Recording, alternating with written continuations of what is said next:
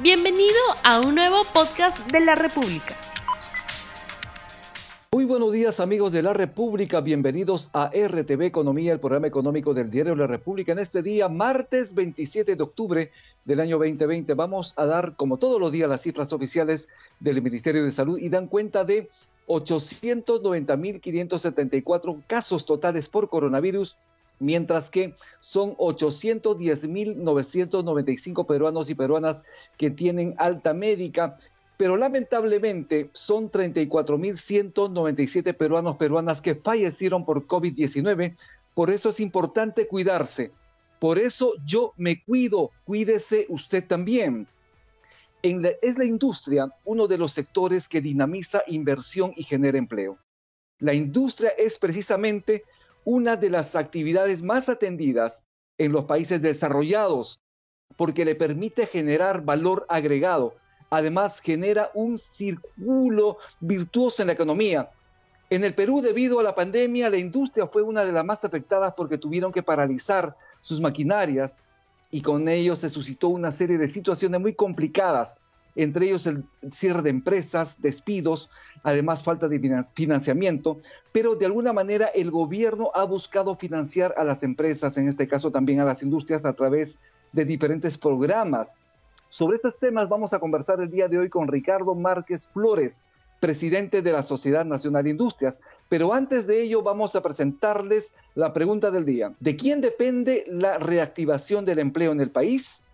¿De la población? Del gobierno, de la industria. Bienvenido, señor Márquez, a RTV Economía.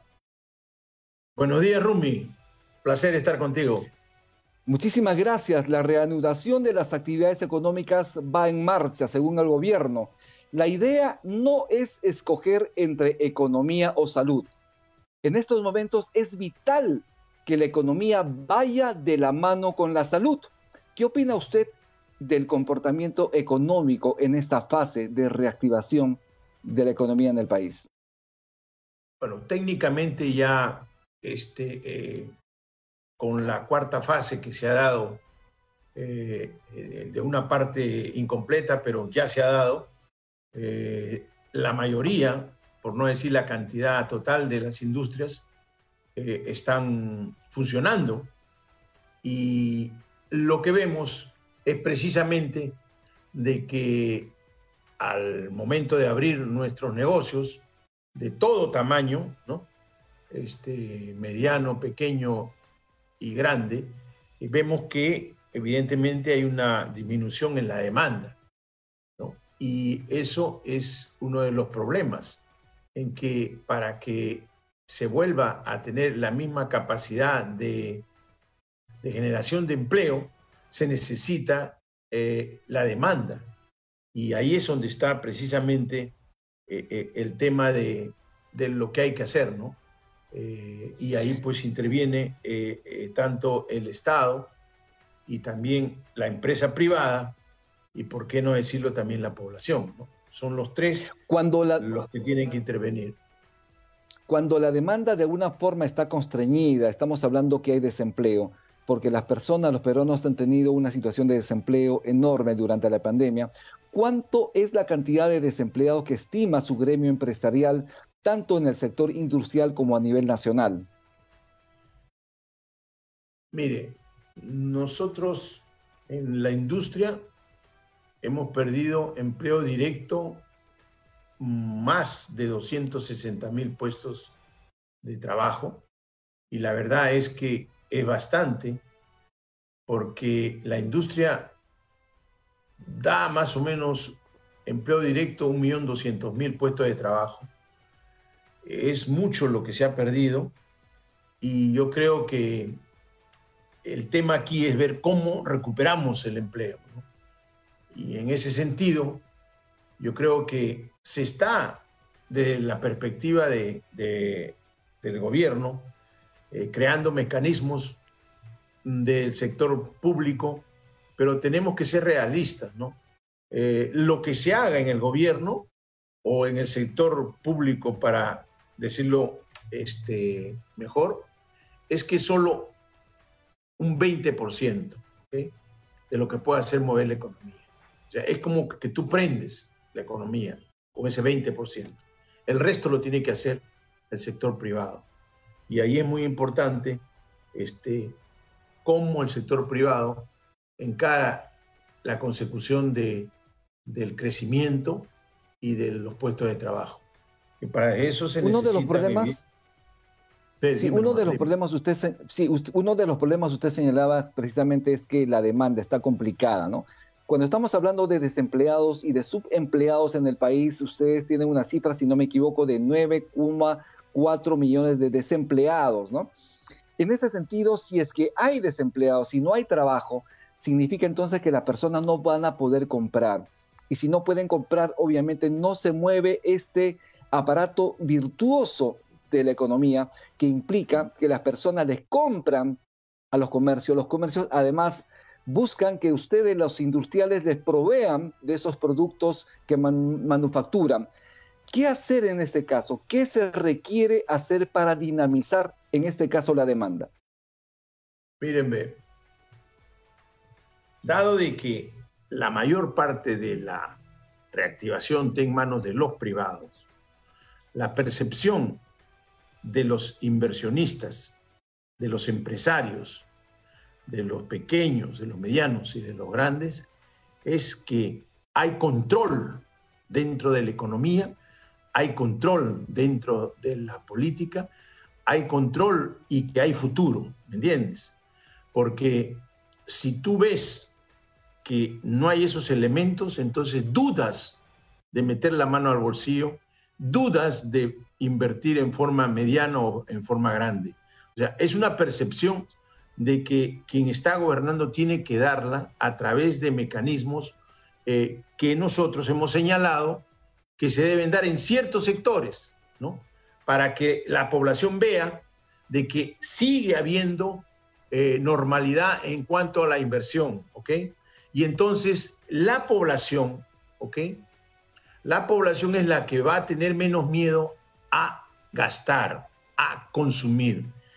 Evidentemente nadie le va a quitar a toda nuestra población los temores de que hoy día no gasta porque está cuidando el bolsillo para que si se enferma pueda tener medios para poder en forma individual poder este, curarse, ¿me entiendes?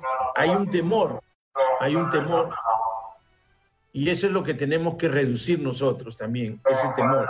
Por eso en lo que me has dicho acá, de que si la población también es responsable, por supuesto, pero eso es natural, la gente se aguante en lo que es las compras.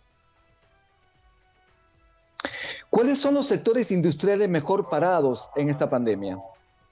Miren, hay sectores como los alimentos, no ha parado, ¿ok? Esos están entre el 60 a 70% de, de capacidad. Después hay sectores, todo lo que es alimentos no ha parado, todo lo que es medicinas no ha parado, todo lo que es limpieza no ha parado, pero evidentemente hay otros sectores donde han sido eh, golpeados enormemente y que es más que nada la, pequeña empresa, ¿no? Ustedes han visto muchas de las personas que han regresado a sus provincias, al interior del país, muchas de esas empresas, de esas personas han estado trabajando en empresas pequeñas. Nosotros somos testigos de que muchos de ellos pues sabían de que no iban a conseguir empleo acá y se han regresado a, su tierra porque al menos ahí se sienten más seguros. Y, ese es parte del problema que hoy día hay, ¿no? que eh, esta población eh, de una u otra manera también tenemos que encarar qué cosa se va a hacer. ¿no? Y nosotros decimos, si bien es cierto, los bonos que está dando el gobierno hoy día eh, ayudan para crear eh, la demanda, eh, también la capacidad de gasto que se está haciendo en el interior del país en arreglar las pistas del interior y los ríos, eso te da trabajo temporal, pero estos son temas que si bien es cierto ayudan, este, todavía no se puede decir de que se está creando más empleo que sea un, empleo permanente, ¿me entiendes? Y entonces se necesitan más, más, eh, eh, como te digo, indicativos de que se están resolviendo problemas. nosotros hemos mencionado problemas en lo que es eh, la parte agrícola, en lo que es este, Majes Ese es un tema pendiente. Nosotros creemos que este gobierno debe de encarar este problema y debe resolverlo antes que se vaya. Y hemos visto también varios eh, temas mineros que se tienen que resolver y que nosotros hemos mencionado, como San Gabriel y eh, los sulfuros de Yanacocha. Entonces son eh, temas en lo que es agrícolas mineros grandes, en los cuales se tiene que dar los mensajes claros de que se está teniendo el control y se está resolviendo los problemas. ¿Entiendes? y en el sector y en el sector industrial, en todo caso, ¿cuáles son las actividades, los sectores industriales claves que deben impulsar esta reactivación económica en el país? Es muy buena pregunta. Nosotros pensamos de que en la industria, mira lo que te voy a decir, ¿ah? en la industria hay sectores en los cuales son masivos en mano de obra y también eh, comparativos, por decirte, si yo te digo el sector confecciones y el sector calzado, entre los dos sectores más o menos hay unos 75 mil este, unidades productivas, ¿ok? Pero sin embargo, tú vas a lo que es alimentos y alimentos deben haber pues 400, 500 empresas que son grandes y que este, abastecen los alimentos, ¿no? O por decirte, otro tipo de industria como, ah, te digo, las colas, ¿no? Son pocas las empresas. Entonces tú lo que vas es, ¿qué cosa vas a reactivar tú? Donde hay más unidades productivas, donde hay más empleo, ¿ok? Y por eso es que nosotros hemos dicho de que se tiene que reactivar los sectores estos porque ahí está el, trabajo. Nosotros hemos planteado al, gobierno central algunas medidas y también el Ministerio de la Producción, el Produce, ha planteado al Indecopi unas salvaguardas, porque lo que ha sucedido, lo que ha sucedido es que durante los meses de pandemia ha subido demasiado las importaciones ya venían subiendo y entonces eh, eh, el, Produce ha encarado este tema de una manera técnica y de una manera, eh, ¿cómo se llama? De una manera técnica y basado en data y que prueba de que hay una razón para plantear unas salvaguardas a lo que es calzado y a lo que es confecciones. Eso de ahí va a ayudar mucho al mercado interno. ¿no?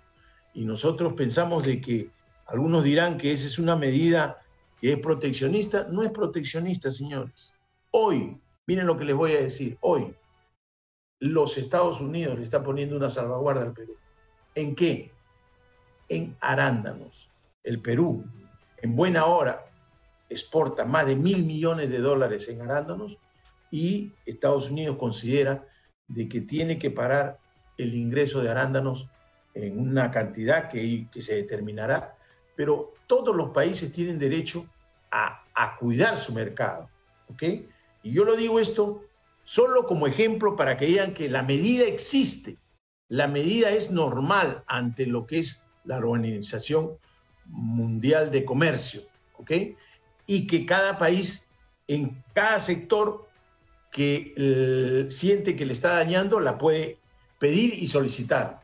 Y entonces nosotros decimos, hagamos que esto funcione y a la misma vez, a la misma vez trabajemos en exportaciones en estos sectores. Nosotros estamos trabajando desde la sociedad de industrias a la misma vez en exportaciones, ¿ok?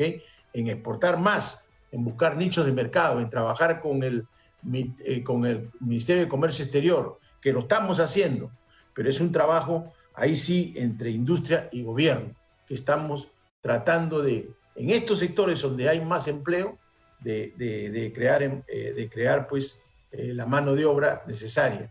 Porque la verdad, hay otros sectores, pero hoy lo que se necesita es rápidamente tratar de, dar empleo a la población y nosotros nos vamos a los sectores más masivos.